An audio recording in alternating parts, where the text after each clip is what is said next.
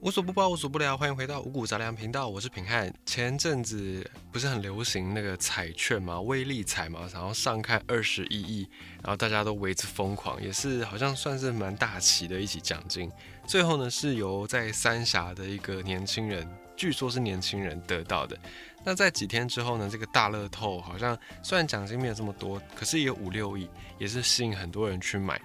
这个彩券呢，在国外、在国内其实都行之有年，而且都一直都蛮盛行的。尤其当报道爆出那个金额累积到一个程度的时候呢，更是会吸引很多很多人去购买啊，希望可以有一个发财梦。那么在现在的台湾彩券台彩推出的这个威力彩也好，或者是大乐透也好，在这之前呢，其实在台湾也很流行这样的一个。抽奖，它有点结合抽奖，又有点结合赌博的意味在其中，叫做大家乐。不知道你有没有经历过大家乐的这个年代？这个大家乐呢，跟台湾的社会民情跟一些时代的发展当然有一些关系。那么大家乐也促使了有另外一个很特殊的现象，叫做落难神明。在台湾有一些庙啊，它除了供奉一般的正神之外，就可能土地公就拜土地公，然后呢，什么观音庙就拜观音等等。除了一般的这种供奉的正神之外，有一些庙还会特别收容这样的落难神明。什么叫做落难神明呢？就是他曾经有被供奉，可是后来因为各种原因被丢弃的神像。这件事情听起来好像有一点点不可思议，因为我们的观念当中，即使这个神像它是木雕或者是各种材质。即使它是一个物件，也是一个物品，可是呢，我们对于神像通常都是蛮尊崇的、蛮敬畏的。所以丢弃神像这件事情呢，如果你是一个信仰虔诚的人，你怎么想都不会想到有人敢做这种事情。可是呢，曾经在台湾历史上，真的有一段时间，就是因为很多人去追崇这样的一个大家乐，然后呢，导致这些落难神明、落难神像的出现。这个大家乐风行的年代大概在一九八零年代左右，民国大概是六七十年那附近。那个时候呢，台湾已经在亚洲四小龙的行列里面，经济成长非常快速。台湾金英卡巴就是台湾的钱多到就淹到脚踝这样的一个多的程度。那个时候呢，国民所得也在继续提高。然后以前大家都种田，都务农，生活比较没有那么富裕。这个时代开始，大家有一些闲钱了，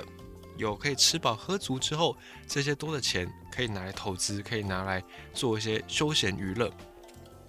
但其中呢，有一些人呢，他们除了做股票之外，还有更多的人选择就是投入大家乐这样带有赌博的性质的一种金钱游戏。大家乐那个时候是依附在。呃，爱国奖券那那时候还不叫台彩，叫做爱国奖券。爱国奖券底下的一个拆数字的游戏。这个爱国奖券它发行的年代其实很早，一九五零年代就发行。它原本的目的呢，顾名思义，爱国，它就是为了要替国家增加收入。可是呢，到一九八零年代，这个爱国奖券它发展有点变质了，因为大家开始去投入这个领域，竞争变多。那时候的业者为了要增加自己的销售量。就用了一些手段假设你买爱国奖券，只要你手中这个奖券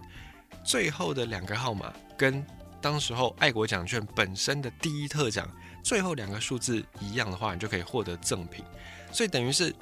业者自己在加码，就你的奖券如果官方的这个号码没有中奖没关系，只要你后两码有对中的话呢，一样我厂商我这些业者我就还是给你赠品，还是给你奖品。这样的一个经营方式，确实哎，真的带动起了爱国奖券的一个购买热潮。可是呢，后来这样的一个方式传着传着又变质了。哦，俗话说，杀头的生意不怕没有人做，但赔本生意一定是没有人做。但像这样的一个杀头生意，到后来就会越传越夸张。后来这个爱国奖券的这种购买的附赠赠品的方式越来越夸张。有一些业者呢，就加码加码，到最后增加奖项，可能本来是要中两码，然后现在是可能呃中一码也给你什么什么之类的，到后来就变成是干脆赌爱国奖券的号码，就直接去赌那个号码，然后游戏就变了一个样了，不是原本的那样的一个概念。那直接赌这个号码之后，因为几率又变得更低了，所以他的那个奖金也相对就提高，就参与的这个人人口也变多，然后呢，里面的钱也变多，所以当时有很多想要一夕致富的人就卷进了这个疯狂的热潮当中。如果你有经过那个年代，以前在爱国奖券开奖之前呢，就会有一些人，呃，有一些赌徒，他们就会开始去签那个牌。那每一支的牌价会因为签赌的人的身份、地位，或者是各地区的习惯，然后以及不同的签赌的类型会有不同。最低是一百块钱，然后最高是可能到七八千块，甚至上万块都有。那这样的一个玩法怎么玩呢？除了是直接中一开始我们讲的那个奖券开奖之后。那个号码最后那两个数字你有中之外呢，其他的还有很很多不同的玩法，比方说可能中头两码啦，或者是全中啊什么什么之类的。那这个奖金就变得很高昂。为了拿到这些高额的奖金，这些投注在爱国奖券、投注在大家乐玩法当中的人呢，就会开始想方设法去找名牌，到处去求神拜佛。那一时之间呢，这种热潮也不只是在神佛面前，甚至很多人要开始各种穿凿附会。比方说，呃，平常搭几号公车，可能搭六十六号公车，然后就签六十六号之类的啊，甚至呢，连公务人员的公文号码啊，都也会变成签赌号码的一个出处。比方说呢，在爱国奖券其中有一期，然后呢。有一个公务员，他的公文号公文的文号就是四八四五，结果就有人拿这个公文号码拿去签赌，然后最后竟然中奖了，所以后来这个也变成是大家在签读名牌的时候一个来源。不过呢，当然这个是呃已经到了很狂热的时候的一个现象，最主要大家还是比较习惯去求神拜佛，不管是这种正神，又或者是哦偏神，或我们讲阴神这些呢。赌徒觉得说，只要有效，只要报给我名牌啊，不管你是什么神，我都来者不拒。而且还有一个很特殊的现象，就是很多人会觉得说啊，像正神，比方说我们熟悉的神明，大部分都正神，观音啦、土地公啦、关公啦等等，你叫得出名号的，通常都是正神。可是就很多人觉得说啊，这种事情迁赌这个事情，它毕竟不是一个很光明的事情，去请正神。可能正神都不太想理你，不太想保佑你，所以很多人就连正神也不问了，直接去问所谓的这种阴神啊，比方说有应公，或者是像姑娘庙这种比较在地信仰的，反而是更多人去会祭拜的一个对象。那么中奖之后呢？如果中奖，一个好的结局哦，这些去求神拜佛的人就会用各种方式来去答谢这些神明，可能是把这个神像请回家去供养哦，可能就是打一个金牌给这些神明戴，或者是呢请这种什么电子花车啦、脱衣舞团啦去演出，各式各样的方式都有。这个是还算好的结局，就是你有中到奖的话，这些神像还有这样的一个待遇。但如果没有中奖，如果共估的话呢，这些赌徒可能已经输很多钱，或者是连输好几期，那个心情很不好。这些神像也会跟着遭殃，就会被恶意的丢弃，甚至呢，还有一些人可能就更恶劣，把这个神像拿去丢掉、拿去烧掉，或者是拿去破坏掉都有。啊，这样的一个落难神明、落难神像，就是在这个时期诞生的。可是呢？即便在现在时机不是很好，景气不是很好，假设你今天求神拜佛，然后你请了一支名牌，你去签这个乐透彩，或者是你去签威力彩，千万没有中奖，你大概也不太敢把这个神像拿去丢掉，或者是拿去烧掉。放在现在，我们都不太敢做这种事情。到底为什么那个时代，一九八零年代那个时候的人敢做这样的一个举动呢？其实这个背后呢，又牵涉到另外一个事情。就是在一一九七零年代那个时间左右，刚结束的所谓的乡土文学论战，就是有一群作者，有一群文学家、文人，他们就去论战什么叫做乡土文学。因为乡土这两个字呢，在台湾其实蛮微妙的，因为在台湾除了台湾本土的原住民族之外，大部分的人呢都是外来的移民。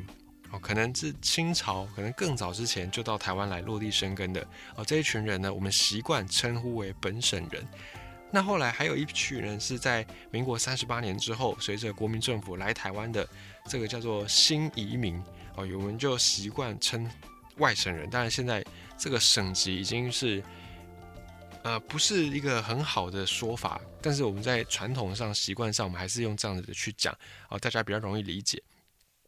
所以乡土到底这个乡土是谁的乡土？是原住民族的乡土，还是清朝末年来台湾的人的乡土，还是中国哦，民国三十八年以后，随着这个国民政府拨迁来台的这一群人的乡土？那么这个乡土是台湾，又或者是在中国那个回不去的故乡呢？当时候就有一群文人在按照这个议题上面来去论战，最后。这件乡土文学到底怎么定义？它就变成了一个政治，甚至变成一种意识形态的抗争。所以在那个年代，如果你还有印象，很多的抗争活动、党外运动也差不多在那个时候开始慢慢的萌芽。那个时候呢，很多很多的抗争运动都雨后春笋一般冒出来，再加上政府对于民间的这些管制啦、控管、监控也慢慢的松绑、慢慢的放松了，所以。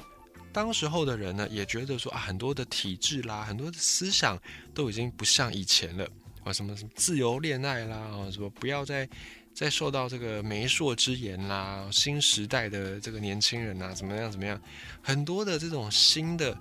概念、新的思想都慢慢的冒出来。那传统的什么三从四德啦，啊，什么君子爱财，取之有道等等，这种传统的体制、传统的思想。慢慢的都被撼动了，所以连带的大家对于宗教信仰这件事情，以前呢，哦可能会觉得啊，这个就是宗教信仰是天理，哦没有办法去违逆的，人不能胜天。可是随着这种时代氛围，随着这样的一个抗争活动逐渐的兴盛起来，诶，大家也会觉得说，诶，好像人定真的是可以胜天哦，好像没有什么是不能够被推翻的。这样的一个氛围，这样的一个心理改变。再加上大家对于发财这件事情已经变成一个集体的活动，而且是一个集体狂热的活动。这个活动这种狂热的情绪，最后也是需要出口来宣泄的。所以这两个元素、这两个因素结合在一起，导致很多签赌失败或者是撩急赔钱的这种赌徒，就把这股气怨气出在神像上，因为神像没有办法。毁坏你嘛，没有办法对你做出什么样的反驳，没有对办法对你做出什么样的反抗，就任由你处置。然后呢，这种神像其实他在心理上也会有一种，啊，我们过去是觉得他是很崇拜的，很高高在上的。那透过去打击这样的一个形象呢，也可以让你的心里面，有的人可能就觉得获得平衡啊，就说啊，你看你这个神明没什么了不起嘛，也也是被我丢掉，被我烧掉。你看，你报名牌报不出什么所以然嘛，你也没有比较厉害，而就有这样的一个心情的平复的作用，所以这个是当时候一九八零年代那个年代氛围底下的很奇特的一个社会现象。